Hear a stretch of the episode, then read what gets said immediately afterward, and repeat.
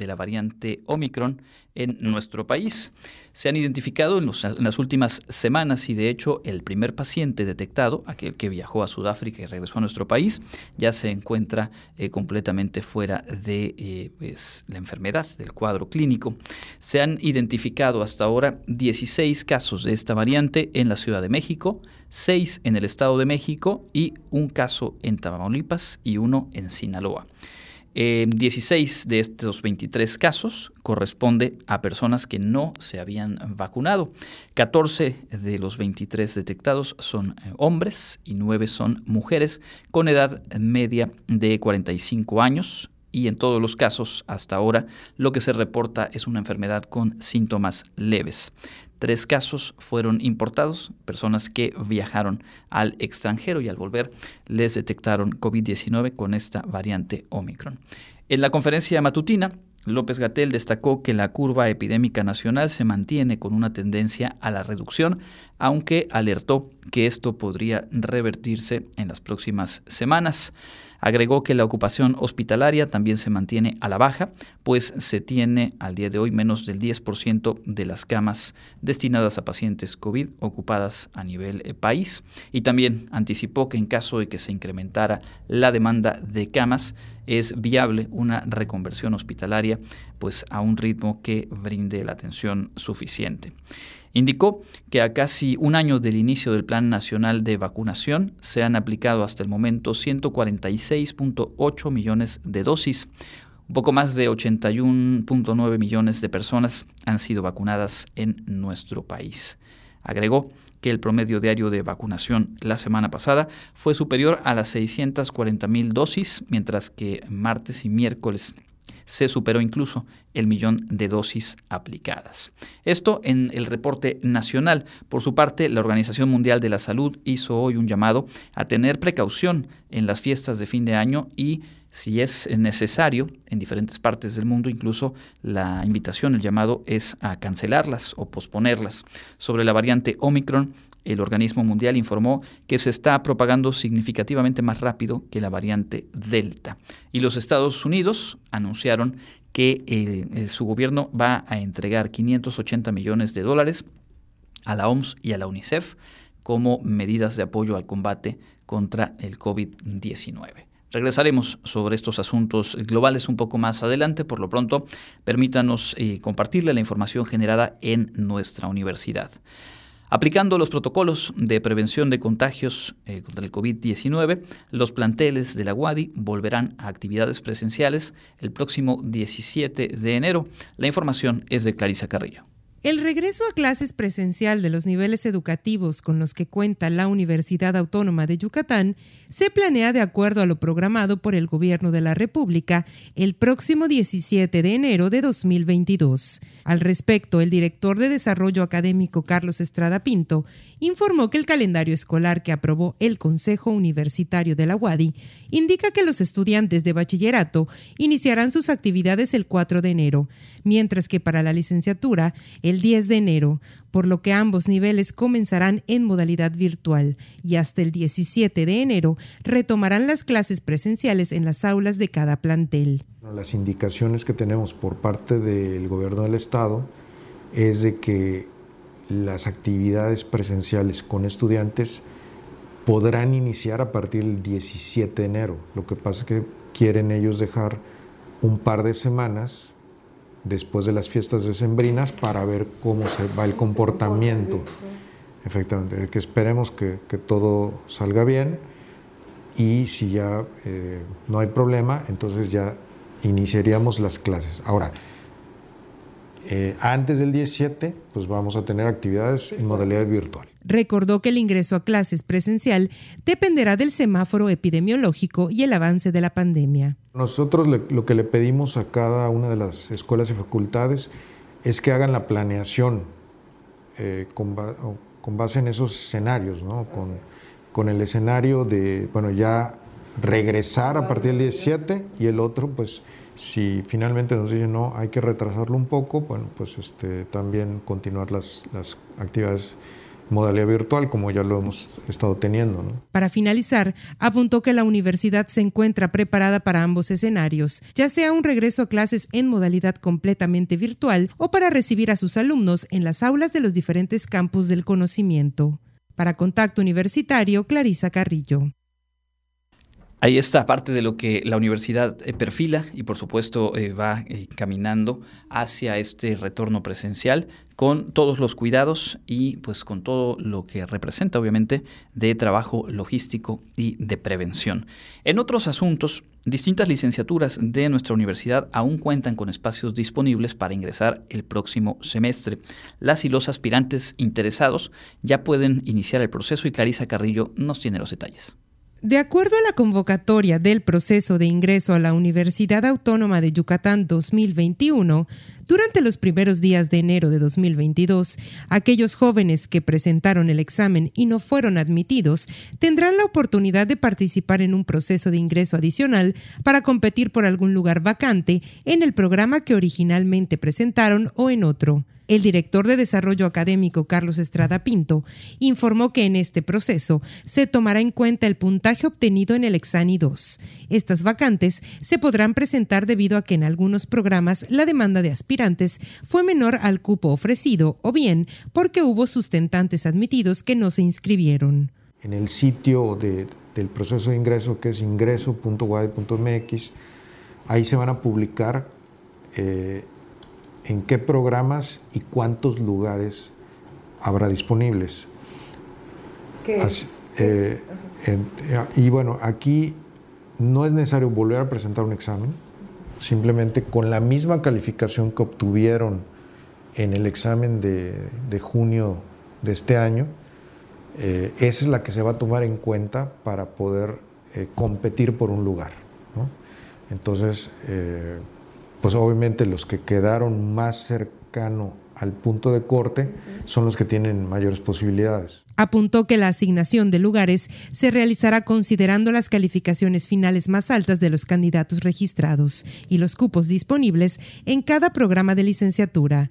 Y lo único que se les pide es que ya tengan concluido el bachillerato, que estén listos para inscribirse. Entonces, eh, ya eh, una vez que, se, haga esta, esta, publicación, hay dos días nada más para que se registren.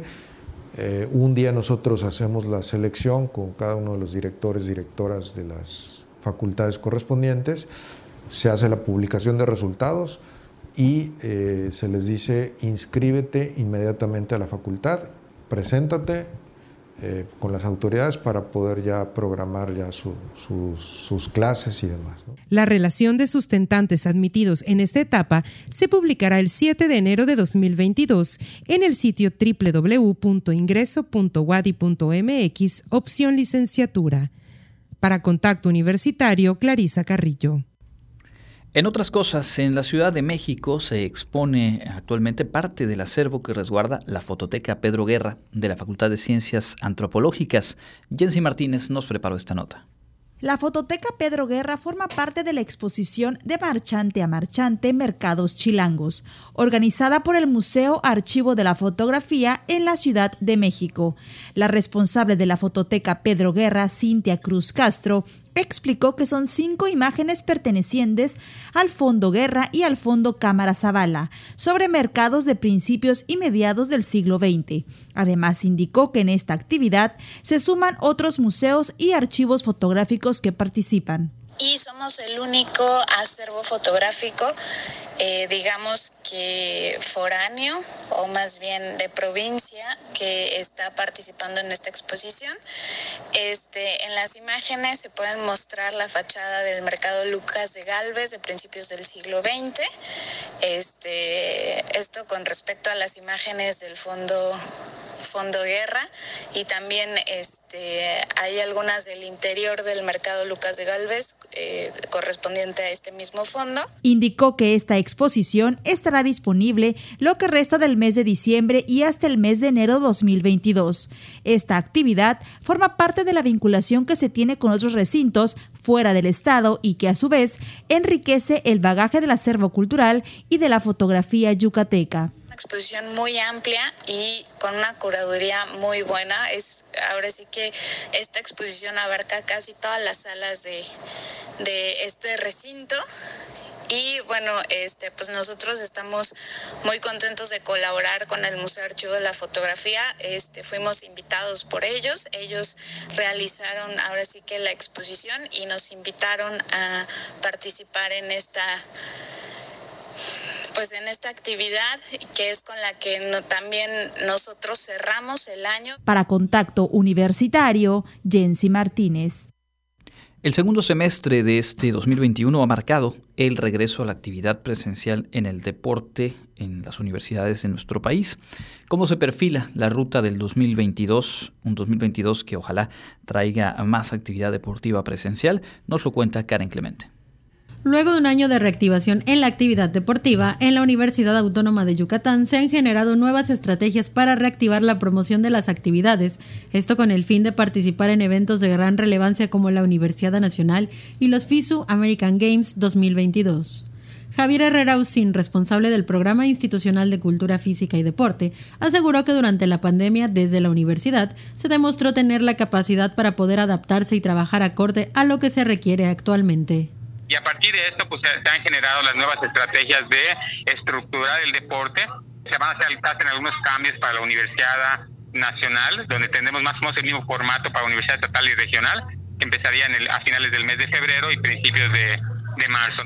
A la planeación de la universidad se suman los preparativos para recibir los FISU American Games 2022, en los que participarán más de 3.000 deportistas en al menos 15 disciplinas y donde por supuesto la UADI tendrá representación. Como parte de eso, se han realizado recorridos en las distintas sedes que servirán para las competencias del 14 al 26 de octubre del próximo año. En el marco de los 100 años de la Universidad Autónoma de Yucatán, tendremos los FISO America Games, que son los Panamericanos Universitarios, donde estamos esperando poco más de 3.000 deportistas en 15 disciplinas deportivas, en el del 14 al 26 de, octubre. Y bueno, en el marco de esto, pues la FISU eh, decidió reconocer a la universidad por todo ese trabajo logístico y bueno, tomar el reto de, llevar a cabo esos, este evento. El responsable del PICFIDE se dijo convencido de que este será un reto más en el que la universidad demostrará sus capacidades. Para Contacto Universitario, Karen Clemente. Y en este cierre de año, ante la variante Omicron, la temporada invernal y bueno, todo lo que se vive con la COVID-19, vale la pena reiterar el llamado a cuidarse y evitar los contagios. Si bien la vacunación contra el COVID-19 y las medidas de sana distancia han permitido mantener un control de la pandemia en Yucatán y que los casos vayan en descenso, la población debe mantener los cuidados. La doctora Guadalupe Ayora Talavera, investigadora del Laboratorio de Virología del Centro de Investigaciones Regionales Dr. de Yonoguchi de la UADI, refirió que ante esta situación ahora queda esperar a ver cómo responden las vacunas ante las nuevas cepas. Han comenzado a salir ya los resultados de cómo la respuesta inmune, eh, si se aplican tres dosis, si es eficiente contra la variante Delta, si es eficiente contra la variante Gamma, etcétera, ¿no? Entonces yo creo que el avance más significativo ha sido en esa parte de conocer la respuesta inmune del, del humano hacia este virus. La investigadora detalló que la aparición de las variantes es un proceso natural en los virus como el SARS-CoV-2. Sin embargo, con los cambios pueden adquirir características que incrementan su transmisión como ha sucedido con las variantes alfa, gamma y delta.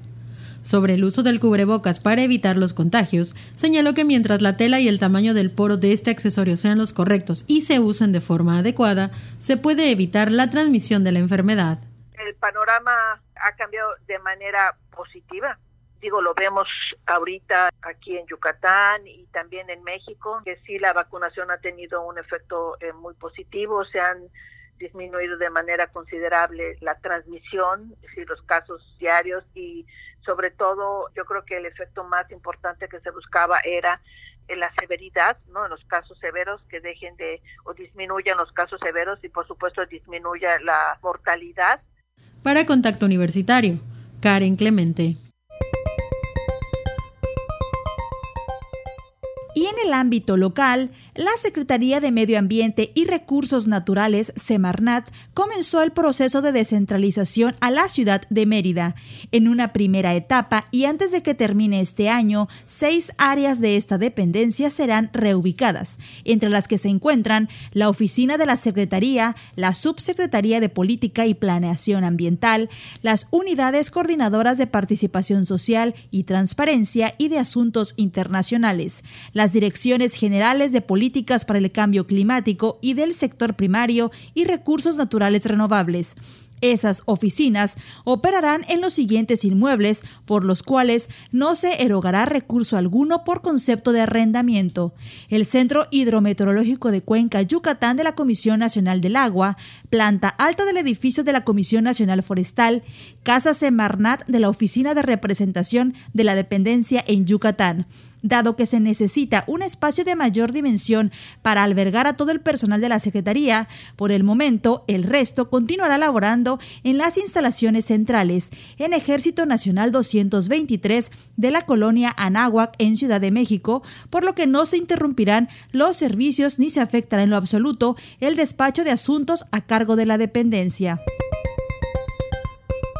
En breve sesión extraordinaria de Cabildo de Mérida, se aprobó por unanimidad y sin discusiones el nombramiento de Ignacio Gaspar Gutiérrez Solís como nuevo titular de la Dirección de Gobernación del Ayuntamiento y también en forma unánime el revocar los poderes incluyendo el especial a su antecesor Joaquín Roché Chami. Luego de que el pasado miércoles 15 del presente mes de diciembre, Roché Chami presentó su renuncia a la Dirección de Gobernación del municipio, argumentando que lo hacía por motivos personales y le fue admitida.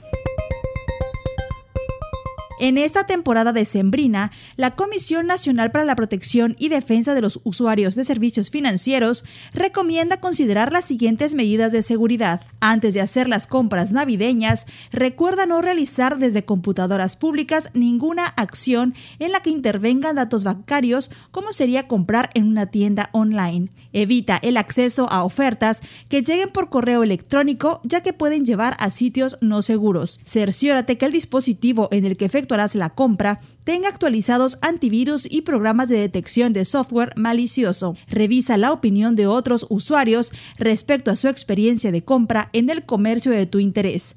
Durante las compras navideñas, comprueba la presencia de un pequeño candado cerrado en la ventana del navegador antes de introducir los datos de tu tarjeta. Confirma y guarda la información del contacto del vendedor, te será de utilidad en caso de alguna aclaración. Guarda o imprime los comprobantes de pago, así como la confirmación de la compra. Para contacto universitario, Jensi Martínez.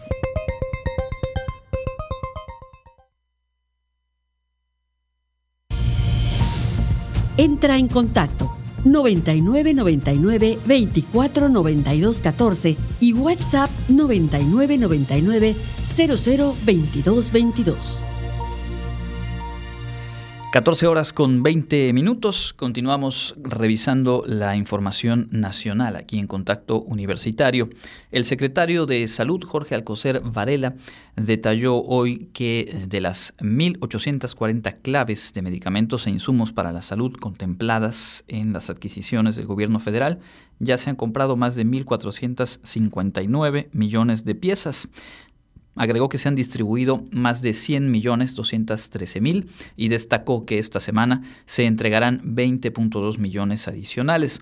26 estados, por cierto, de acuerdo con lo informado por el secretario de Salud, 26 estados se han sumado al programa de entrega de última milla en el que colaboran las Fuerzas Armadas para atender a 15.039 unidades de salud.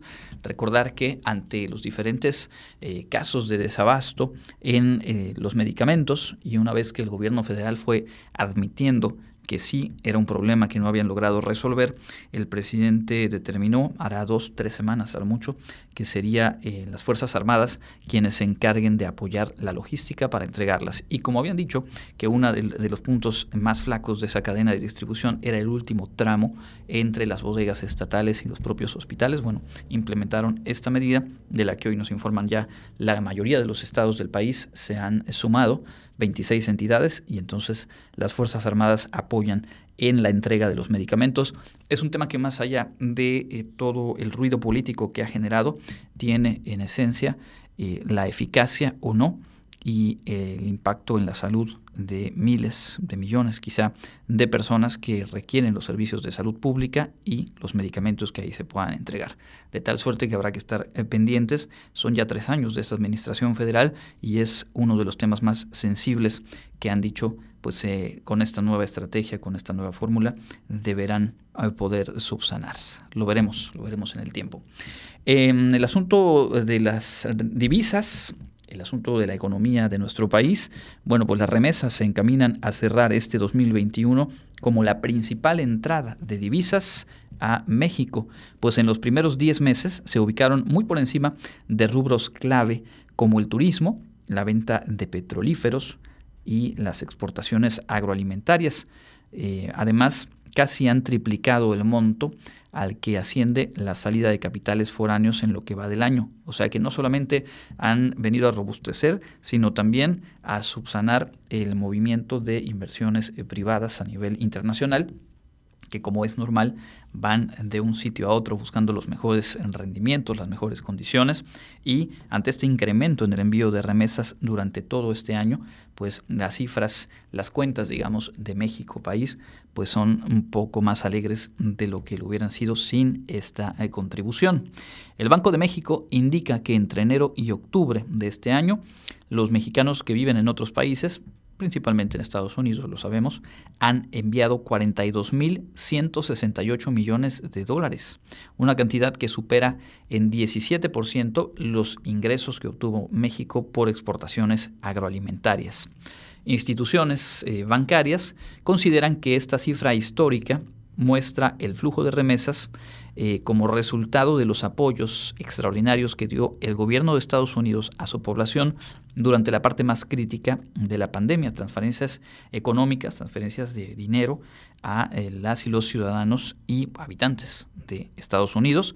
Buena parte de ellos enviaron pues un extra o bastantes extra y dan como resultado esta cifra que aún no se cierra, digamos, a, nivel año, pero que ya es histórica y que lo que se prevé pues es que esto continúe en esa misma tendencia en estos últimos días del año. Las remesas se calcula que cierren en un flujo de 52.743 millones de dólares, lo que representaría, de confirmarse en estas últimas eh, fechas, un alza de 29% respecto a 2020, casi una tercera parte más de lo que recibió México el año pasado vía las remesas. Hay que decirlo, esto no tiene nada que ver con el éxito o fracaso del modelo económico en nuestro país o con las medidas implementadas, es simple y sencillamente este vínculo entre nuestra economía, la economía más potente, más grande del mundo, y la gran cantidad de mexicanas, mexicanos que viven en Estados Unidos y envían semana a semana, mes con mes, pues apoyos a sus familias de este otro lado de la frontera.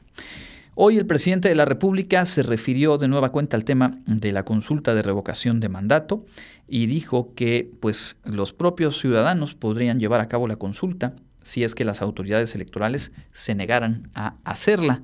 Sigue esta disputa entre el INE y eh, pues quienes promueven y quieren obviamente que se realice la consulta de revocación. A pregunta expresa, de esas preguntas muy oportunas que suele haber en la conferencia matutina, el presidente dijo que no ve mal la eventual remoción de los consejeros, es decir, cambiarlos, sustituir a los consejeros actuales, porque dijo han aplicado tácticas dilatorias no muy serias. De cualquier modo, afirmó que hay que esperar lo que resuelva el Tribunal Electoral y después el Poder Judicial. Formalmente, esto podría llegar hasta la Suprema Corte de Justicia.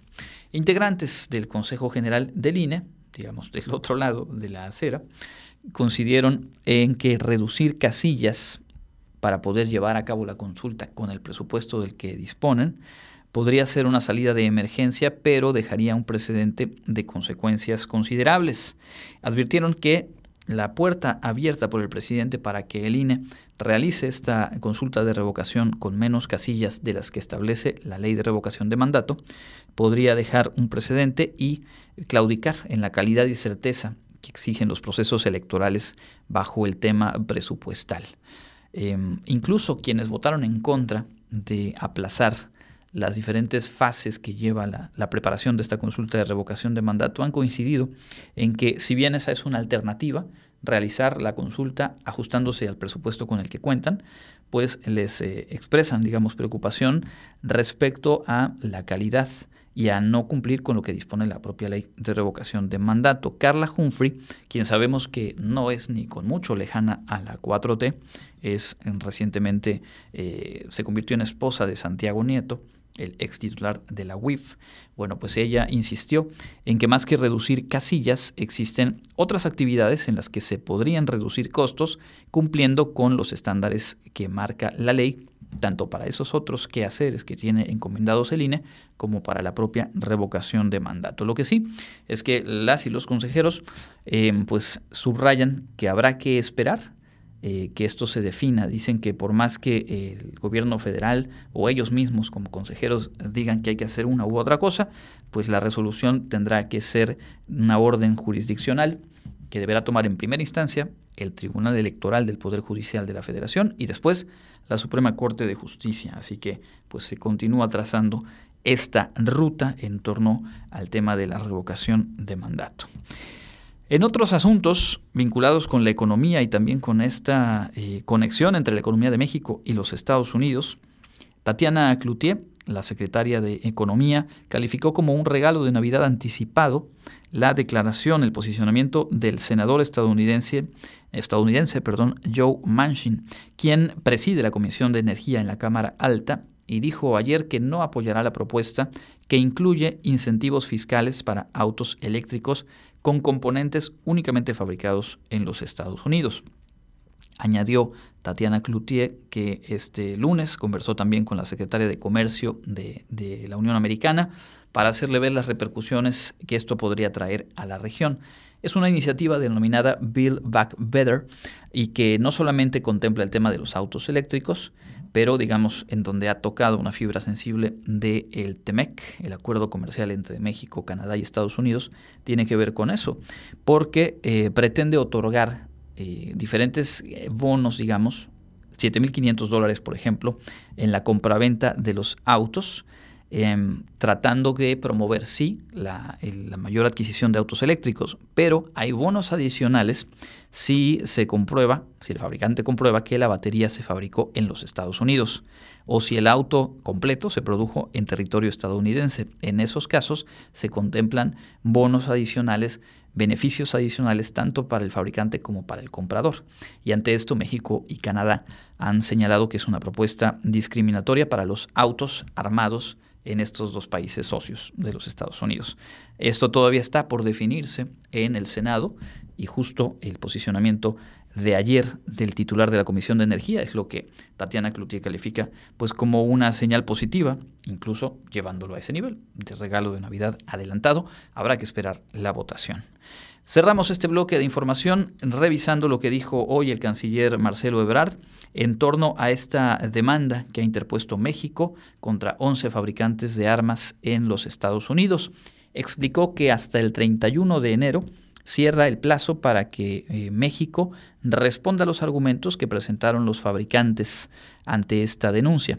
Después del 31 de enero, el balón regresa a la cancha de eh, las fábricas de armas, que tendrán hasta el 28 de febrero, un par de meses, para responder, perdón, un mes, 31 de enero, concluye el plazo para México. Y después, durante todo febrero, los fabricantes de armas también podrán responder a los eh, argumentos que presente nuestro país.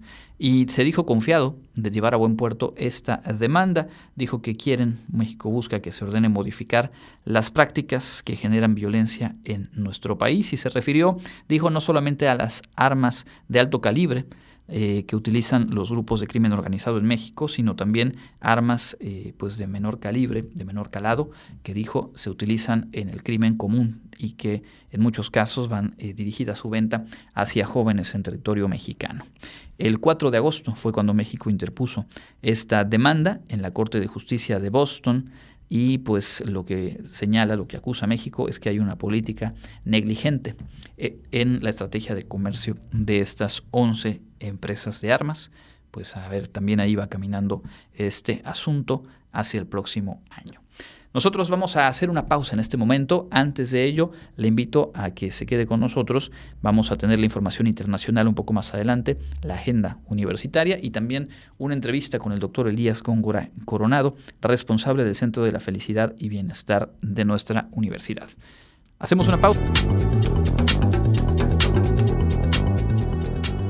De acuerdo al último reporte del Comité Institucional para la Atención de los Fenómenos Meteorológicos Extremos y AFEME de la Universidad Autónoma de Yucatán, el tiempo y pronóstico para hoy martes en el estado de Yucatán es el siguiente. Debido a la llegada del Frente Frío número 14 en horas de la madrugada, durante la mañana se tuvo ambiente algo fresco con lloviznas y lluvias en la madrugada y temprano en la mañana con cielo medio nublado y ambiente algo caluroso a caluroso hacia el mediodía, con vientos del norte y noroeste con evento norte moderado en la costa vientos de entre 40 y 50 kilómetros por hora y graduó el descenso de las temperaturas al final de la tarde y por la noche. Las temperaturas mínimas esperadas son de 20 grados Celsius a 22 en la costa, 18 a 20 grados Celsius en la ciudad de Mérida, 17 a 19 en el suroeste, noreste, este, sureste y centro del estado y de 15 a 17 grados Celsius en la ex zona enequenera, cinturón central de cenotes y sur del estado y las temperaturas máximas de 25 a 27 grados Celsius en la costa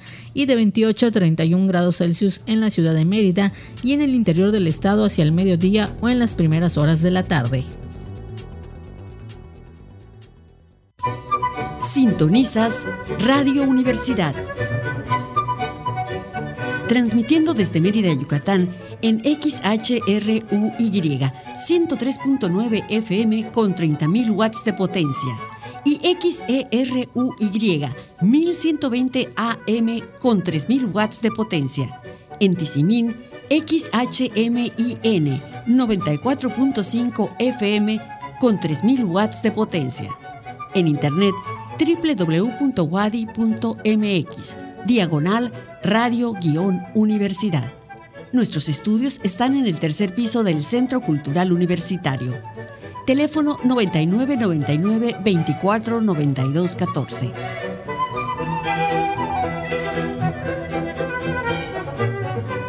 Radio, Universidad, tu alternativa. Las elecciones no terminan con la votación. En el Tribunal Electoral del Estado de Yucatán somos responsables de proteger el voto de los ciudadanos y dar legitimidad a los procesos electorales. Con la ley en la mano, resolvemos impugnaciones, controversias y calificamos la elección. Tú decides con tu voto. Nosotros lo protegemos. Tribunal Electoral del Estado de Yucatán. www.twey.org.mx ya comenzó la temporada de frentes fríos en México. Con estos cambios bruscos de temperatura, aumenta el riesgo de contraer enfermedades respiratorias. Sí, y puede presentarse nubosidad, lluvias, heladas, fuertes rachas de viento y en algunos puntos hasta caída de nieve. Por eso es importante estar pendientes de los pronósticos del tiempo que emite la Comisión Nacional del Agua a través del Servicio Meteorológico Nacional. Juntos nos protegemos más. Con agua. Gobierno de México. Contacto Universitario. Nuestro servicio informativo en radio.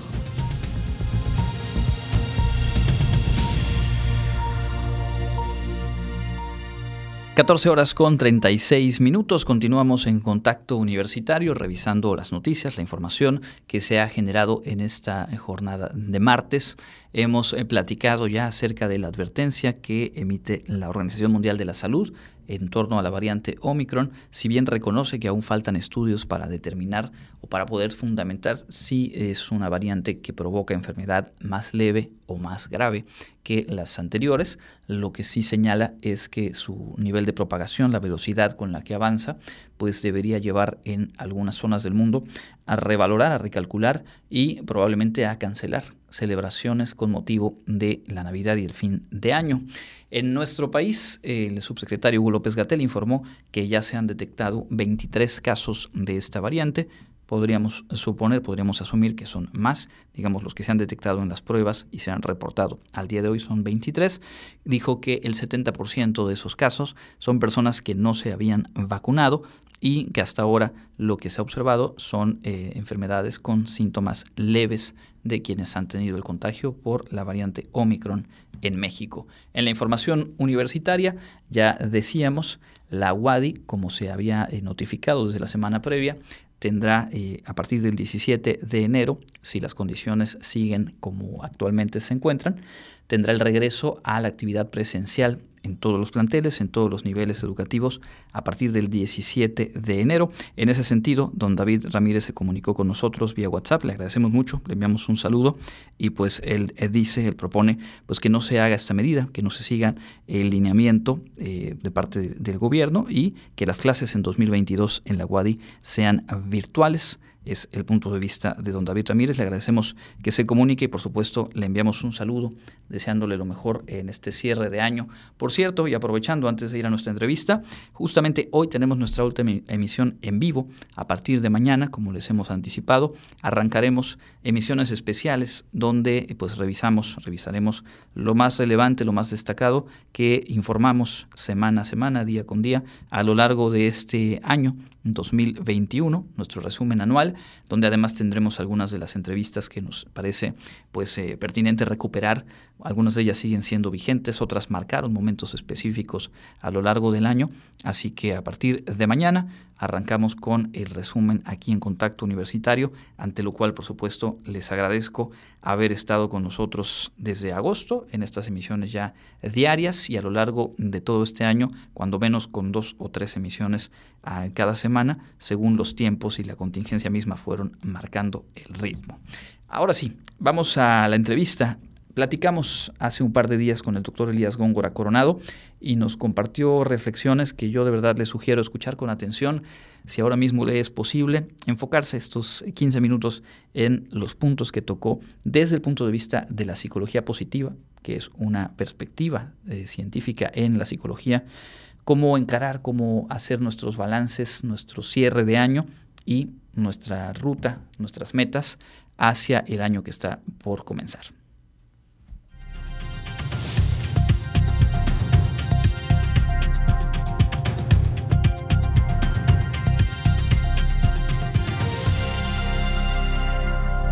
Estamos en el cierre de año y hoy queremos sumar a las reflexiones, recuentos, los balances que cada quien estamos realizando, la perspectiva de la psicología positiva. Y por eso nos da mucho gusto saludar al doctor Elías Góngora Coronado, responsable del Centro de la Felicidad y Bienestar de la UADI y profesor en la Facultad de Psicología. Doctor, qué gusto saludarlo nuevamente y bienvenido. Muchas gracias, señor Tinoco, igualmente. Muchas gracias. Pensamos que el cierre de año marca una oportunidad para hacer un balance y lo primero que me gustaría preguntarles, es eh, ¿qué utilidad puede tener hacerlo y desde qué enfoque nos conviene también hacer el balance de un año tan complejo como este que, que estamos cerrando? Así es, así es, tiene toda la razón. Mire, en general, en general lo recomendable en los seres humanos es hacer balances en la vida es pensar, es reflexionar sobre lo que hacemos, por qué lo hacemos, qué nos pasa, cómo podría ser mejor. Eso es lo que nos hace aprender y ser mejores como seres humanos, ¿no? Y sobre todo en circunstancias que son particularmente difíciles, como la, etapa que estamos viviendo, todos, todo, toda la humanidad, ¿no? Entonces es muy importante hacer ese balance, qué es lo que hemos hecho, cuál es la situación actual, qué es lo que viene y sobre todo prepararnos para lo que viene. Eso es algo muy importante en la vida, prepararnos para lo que viene, aprender de las experiencias y prepararnos para lo que viene y vivir y tratar de disfrutar el, presente, ¿no? Como decía Soren que Kierkegaard, ¿no? Decía, este, para aprender acerca de la vida hay que mirar hacia atrás, pero para vivirla hay que mirar hacia adelante. Entonces nos deja muchas cosas, creo, este, este año, pero vienen muchas cosas por venir. Y desde el punto de vista de la psicología positiva, eh, el, enfoque es precisamente positivo. Hay que pensar que podemos sacarle partido aún cuando las situaciones sean difíciles, porque el enfoque de la psicología positiva no es solamente pensar que todo va a estar bien, sino cómo aprovechar las situaciones para que saquemos ese provecho como experiencia. aún las situaciones difíciles nos pueden servir para aprendizajes importantes y tratar de volver de un problema una oportunidad y desde luego aprovechar las ventajas y oportunidades que la vida nos da, que, van a ser también importantes, ¿no? Eh, creo que en ese sentido la reflexión, el pensar, esas dos características humanas que tenemos, ¿no? Que son la razón y el corazón, pensar y amar, es muy importante. Hacer un balance de nuestra vida implica pensar, implica reflexionar, pero no necesariamente viendo lo negativo solamente, no, sino cómo de eso negativo podemos sacar aprendizaje y cómo tratar de convertir eso negativo en oportunidades para lo que viene, para lo que viene, cómo qué nos deja y cómo enfrentar el futuro ya tan cercano. No creo que eso es fundamentalmente lo importante. Estoy seguro que para muchas, para muchos de nosotros, aquello que habíamos proyectado, aquello que planeábamos con tanta incertidumbre eh, en el momento de la contingencia que vivíamos hace un año, pues ahora en el balance nos saldrán cuentas incompletas, cosas que no se lograron, que no se concretaron y que en muchos eh, casos seguramente no dependió de nuestra voluntad como tal. ¿Cómo reconciliarnos con, con esos pendientes justo para no caer en, en esta inercia de hacer un balance en donde nos enfoquemos mucho más en las cosas no logradas en aquello negativo. Exactamente, exactamente. Yo creo que hay que hacer un balance con un equilibrio, ¿no? El, proceso de conocerse y de aprender tiene que ver con ver nuestras limitaciones y también ver nuestras cualidades y, y oportunidades. Entonces, en ese balance yo creo que es muy importante tratar de ver ¿Cómo, cómo en, en, esta, en esta situación podemos sacarle ese provecho al, a lo que sigue, ¿no? Y sí tiene toda la razón, realmente la experiencia y la situación del momento, pues es difícil en, en ese sentido, ¿no? Pero el, el hecho de poder ver la oportunidad de aprender de nuestra experiencia, por muy difícil que sea, porque en realidad sí es cierto, la vida, la vida no es un cielo sin tempestades, ¿no? Hay muchas adversidades, pero podemos hacer de nuestra vida un jardín de oportunidades. Hay una característica humana que es muy importante, que es la flexibilidad. El, ser humano ha sido capaz de sobrevivir, de vivir por su capacidad para adaptarse a las situaciones nuevas. Entonces, cuando hacemos un balance y vemos, como dice usted muy bien, tenemos metas que no cumplimos, hay cosas que no realizamos, pero estamos todavía. Y esas metas se pueden posponer, se pueden ajustar, se pueden cambiar y en realidad no dejarnos arrastrar solamente por aquella frustración de que no pudimos cumplir lo que habíamos pensado. La rigidez no se lleva mucho con esa gran capacidad del ser humano para adaptarse a las nuevas circunstancias, ¿no? Y, y creo que nos debemos dar esa oportunidad como seres humanos de, darnos eh, esta, esta nueva oportunidad y ver la situación, como decía Víctor Frank, si estás ante una situación que puedes disfrutar, disfrútala. Si estás ante una situación que puedes cambiar, cámbiala. Pero si estás ante una situación que no puedes cambiar, entonces cambia tú.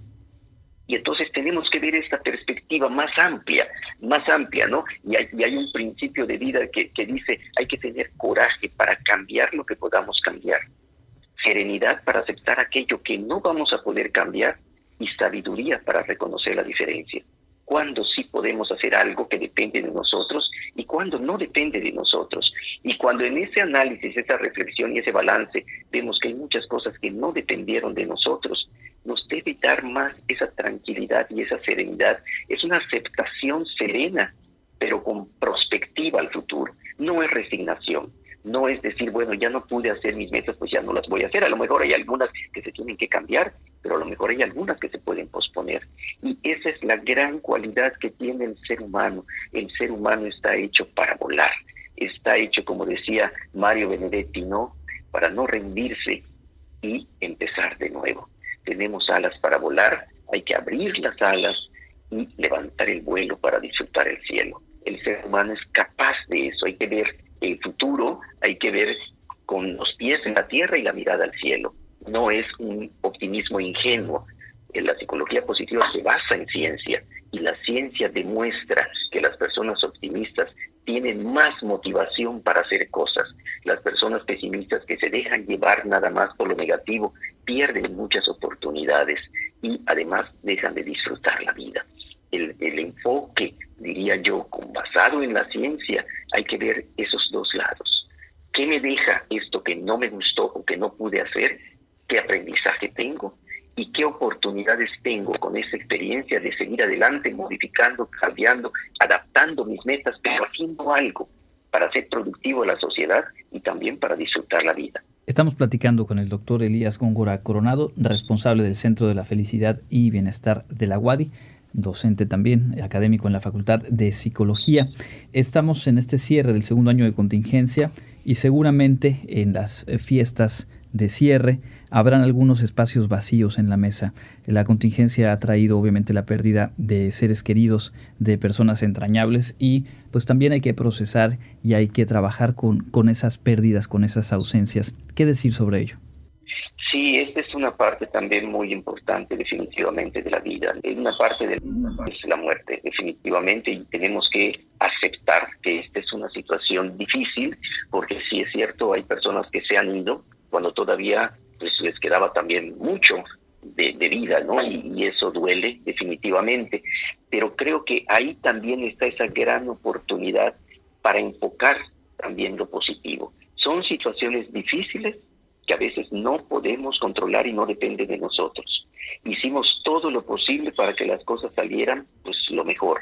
No se pudo, hay una pérdida, pero también tenemos que fijarnos en lo que las personas nos dejan no solamente que nos dejan y la ausencia, sino su presencia por lo que nos dejan. Generalmente son personas así queridas, personas que tienen un legado, que hemos aprendido también de ellas y quedarnos con eso, porque cuando hay dolor en un proceso de duelo, cuando hay dolor, es porque ha habido amor, porque hay afecto, porque hay cariño, y tenemos también que quedarnos con eso. Realmente en este proceso de vivir, pues la muerte es, es parte de, la vida. Como decía alguien también, ¿no? La muerte está tan segura de su victoria que nos da toda una vida de ventaja.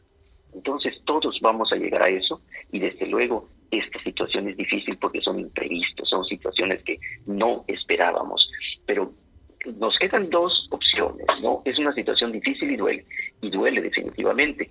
Entonces, es quedarnos nada más con el dolor y tampoco vamos a cambiar la situación o transformar el dolor en gran parte en amor y entonces sí es como un bálsamo para el alma. No es una resignación, es una aceptación positiva y fijarnos en lo que las personas nos dejan, que en gran parte es ese legado de afecto, de cariño y de amor, y no girar y girar solamente en, lo, en la ausencia. Por eso el proceso de, de duelo es importante en todas sus etapas desde las primeras, que realmente es muy difícil por lo que ocurre, hasta las siguientes de aceptar para seguir viviendo y también recordando a esas personas. Por eso yo diría que en la mesa van a ver a lo mejor sillas vacías y en ausencia, pero no fijarse tanto en la ausencia, sino fijarse en la presencia, imaginarse qué diría esa persona que ya no está en este momento y a la que tanto queremos. No quisiera vernos tristes, quisiera que seamos felices, y seguramente nos diría, no lloren por mí, yo estoy feliz donde estoy. Y pronto nos rendemos, pues ojalá que no sea demasiado pronto, pero pues sí es tratar de buscar ese, ese espacio de unión enfocándose en lo positivo que nos dejan también las personas, no en la ausencia. Para mí sería un ejercicio interesante en alguna mesa que haya una silla vacía, pero no fijarse en el vacío, sino fijarse en eso, imaginarnos en la persona que ha sido y no imaginarla triste, sino con una sonrisa, con un rostro de felicidad, porque esas personas que nos quieren, donde sea que estén, quieren que seamos felices.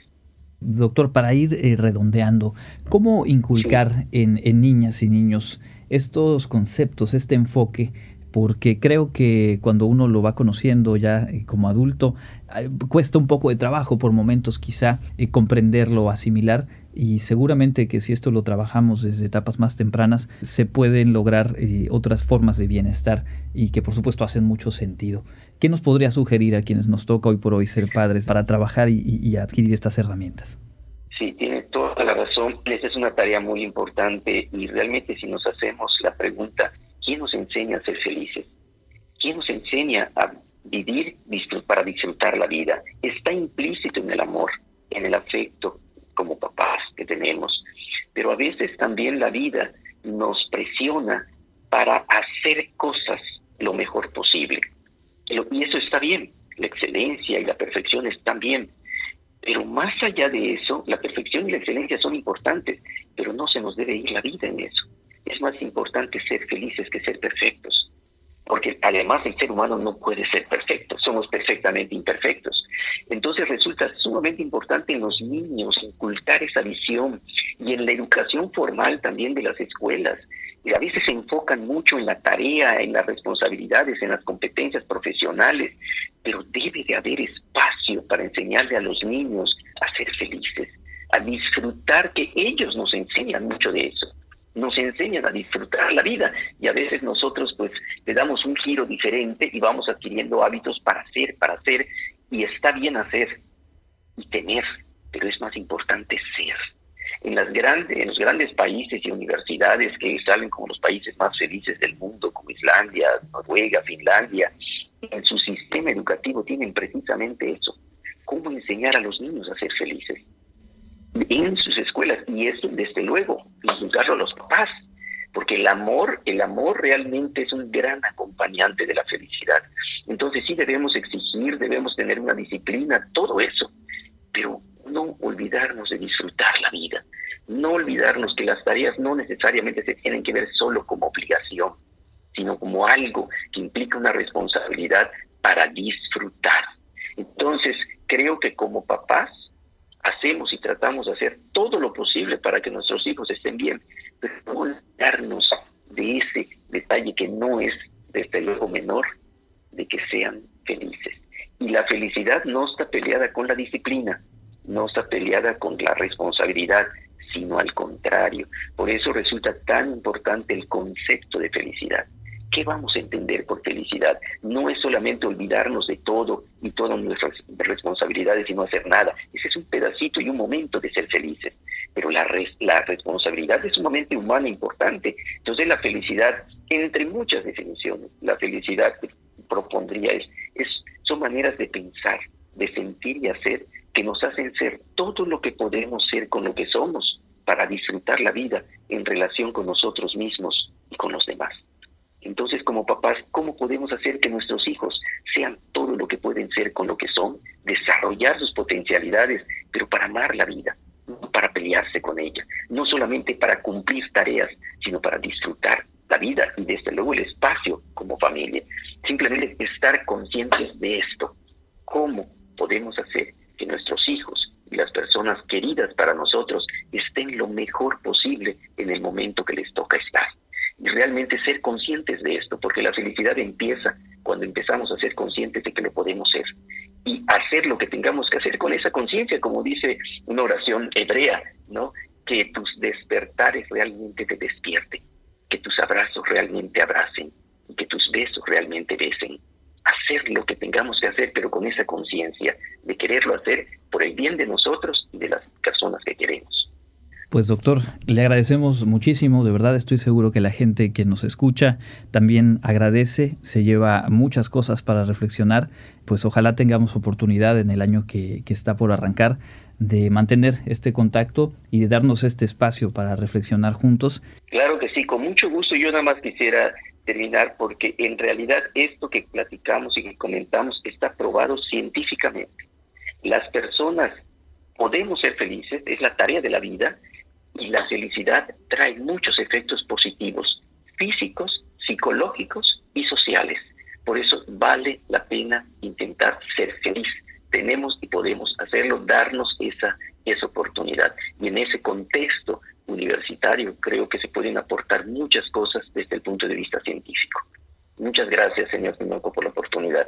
Al contrario, muchísimas gracias a usted. Es el doctor Elías Góngora Coronado, responsable del Centro de la Felicidad y Bienestar de la UADI, académico en la Facultad de Psicología, pues poniéndonos a la mano eh, elementos para construir, reconstruir lo que haya que reconstruir y caminar en este cierre de año y el arranque del próximo. Nosotros continuamos con más en Contacto Universitario.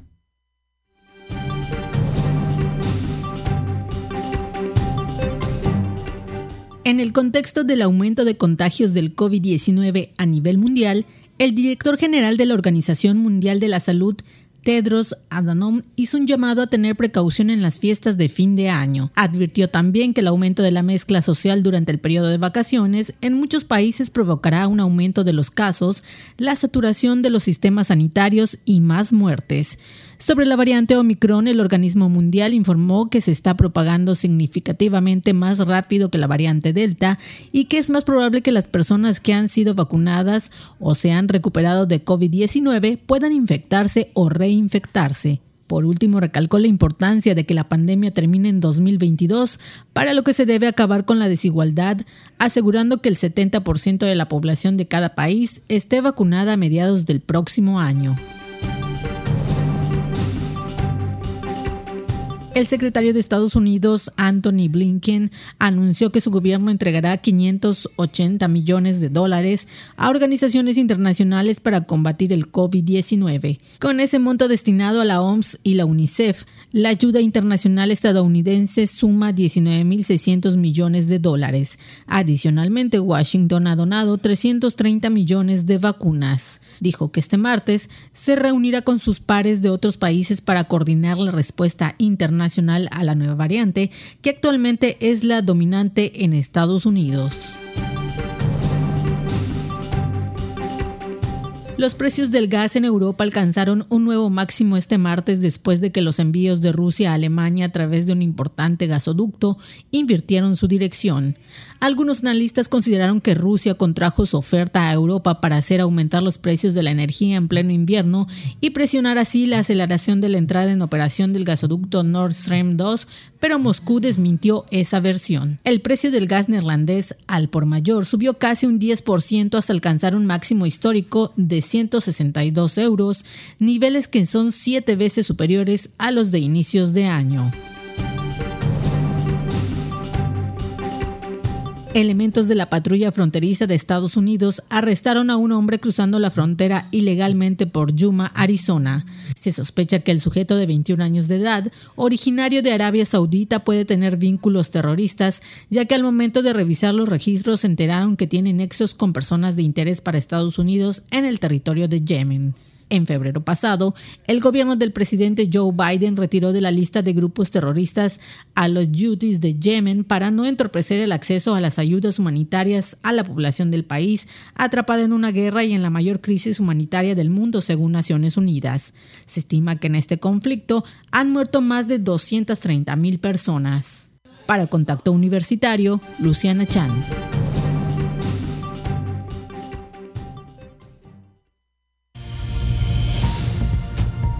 No pierdas contacto. Te esperamos de lunes a viernes a las 6.30 y 14 horas.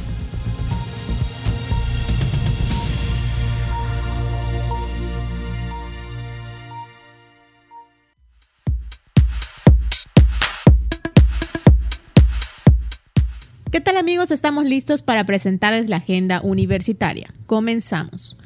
La Filey y Manos Libres Periodistas convocan al Premio Nacional de Periodismo Filey 2022, creado para reconocer la trayectoria de periodistas cuyo trabajo cotidiano ha contribuido a la promoción, difusión, comprensión y entendimiento de las diferentes disciplinas artísticas y el quehacer cultural en México. Consulta las bases en https dos diagonal diagonal ¿Te interesa aprender chino mandarín? Es tu oportunidad. Checa las bases en la página www.institutoconfucio.wadi.mx e inscríbete en el curso enero-junio 2022. En el mes de enero habrá descuentos del 20% en sus cuotas y la modalidad en línea para todos los cursos. La Universidad Autónoma de Yucatán, a través de la Facultad de Medicina Veterinaria y Zootecnia, les hace una cordial invitación para participar en la próxima oferta educativa de educación continua, atención a varamientos de mamíferos marinos, que se llevará a cabo del 2 de marzo al 30 de junio. Para más información puedes escribir a raúl.díaz.correo.wadi.mx. La página de Facebook Wadi Ingreso Licenciatura te invita a estar pendiente de las infografías en las que observarás las áreas de conocimiento del Lexani 2 que conforman los cinco campus de la Wadi. Atentos a las actualizaciones. La Universidad Autónoma de Yucatán, a través del Programa Institucional de Cultura para el Desarrollo, te invita a inscribirte a la oferta de asignaturas culturales, mismas que tienen la finalidad de contribuir a tu formación integral. Danza, música, teatro, cine, fomento a la lectura, gestión cultural, artes visuales, todo eso y más te esperan en el semestre enero-mayo 2022. Consulta el catálogo institucional en la página de Facebook Cultura Wadi. Esto ha sido lo más relevante de la agenda universitaria. Mi nombre es Fabiola Herrera Contreras, Comunicación Digital, Audiovisual e Identidad. Ahí está la agenda y pues reiterar antes de despedir esta emisión de martes que a partir de mañana iniciaremos transmisiones de programación especial, un recuento de lo más destacado de las noticias universitarias que compartimos durante este año 2021, así que hoy es nuestra última emisión en vivo. Regresaremos el, próximo miércoles, miércoles 5 de enero de 2022, cuando ya estemos de lleno en el arranque del próximo año. Por ello, y antes de despedirnos, únicamente agradecer a cada una y cada uno de quienes de diferentes formas, desde diferentes tareas, han colaborado desde el mes de febrero a la fecha para que este informativo esté al aire. En la operación de cabina, Norma Méndez, quien pues en más ocasiones ha estado en este horario y compartiendo con nosotros el noticiero, pero también Sofía Vital, Luciana Chan, Nelly Ruiz, Manuel González, Ángel Zib, todos ellos parte del equipo de Radio Universidad. Por supuesto también las colaboraciones especiales del programa institucional de cultura física y deporte, coordinado por el maestro Javier Herrera y con la colaboración cada lunes y sábados del querido Tito Silveira, le enviamos un saludo, y también desde el programa de Cultura para el Desarrollo el responsable de este programa, Raúl Lara Quevedo, y también Jorge Eduardo Rosado, quien se integró hace algunos meses con las cápsulas de estación cultural que ponemos al aire cada viernes y cada sábado. El equipo de prensa Wadi, por supuesto, quienes generan la información, quienes eh, generan la agenda informativa, Elena Pasos, encargada de la edición, Daniel Salazar, Clarisa Carrillo, Karen Clemente, reporteros todos ellos, Jensi Martínez, reportera y pues también eh, coordinadora del equipo de, prensa para efectos de este noticiero, Janet Rubio y Reiner Pat, quienes nos apoyan también con la búsqueda de información, con la agenda, con mantenernos al día en los eventos universitarios. Y por supuesto a María Cecilia Zavala, quien coordina Radio Universidad y quien hace posible la puesta al aire de este informativo, y el maestro Pastor Granados, coordinador de comunicación institucional, quien encabeza pues todo el equipo al cual eh, tengo el gusto de pertenecer y de poner voz a este informativo eh, de lunes a viernes a las 2 de la tarde y los sábados a las 8.30. Gracias sobre todo a ustedes por habernos acompañado en estas emisiones. No pierdan eh, el contacto. Seguiremos a las 2 de la tarde y a las 6 y media en los próximos días con estas emisiones de resumen. Y por supuesto, ya entrados en 2022, retomaremos de vuelta. Agradecimiento adicional para quienes eh, han confiado en, en las invitaciones para entrevistas, para generar información. Hemos tenido una enorme cantidad de temáticas, muchos eh, académicos, académicas, investigadores de la UADI, profesores, estudiantes, eh, gente externa que también nos permite abordar, comprender, reflexionar sobre diferentes temas y esperemos que todo esto que compartimos pues sea útil para ustedes y que nos permitan seguir compartiendo este espacio. Cerramos por lo pronto esta emisión de Contacto Universitario, deseándole por supuesto lo mejor en este cierre de año, mucha salud, espacio para reflexionar y momentos, eh, pues ojalá, de mucha alegría, de mucha felicidad para compartir con eh, quien más, eh, pues quien más quiera, con quien más afecto tenga y ojalá que el próximo año pues sea un año con un poquito menos de complejidad, que vaya que este ha tenido muchos, muchos retos. Mi nombre es Andrés Tinoco, nos escuchamos de vuelta, gracias y que tengan un excelente cierre de año. Contacto Universitario, nuestro punto de encuentro con la información. Una producción de la Coordinación de Comunicación Institucional de la Universidad Autónoma de Yucatán.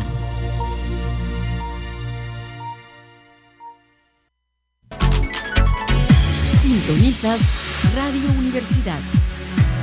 Transmitiendo desde Mérida, Yucatán, en XHRUY 103.9 FM con 30.000 watts de potencia y XERUY 1120 AM con 3000 watts de potencia. En Tizimín, XHMIN 94.5 FM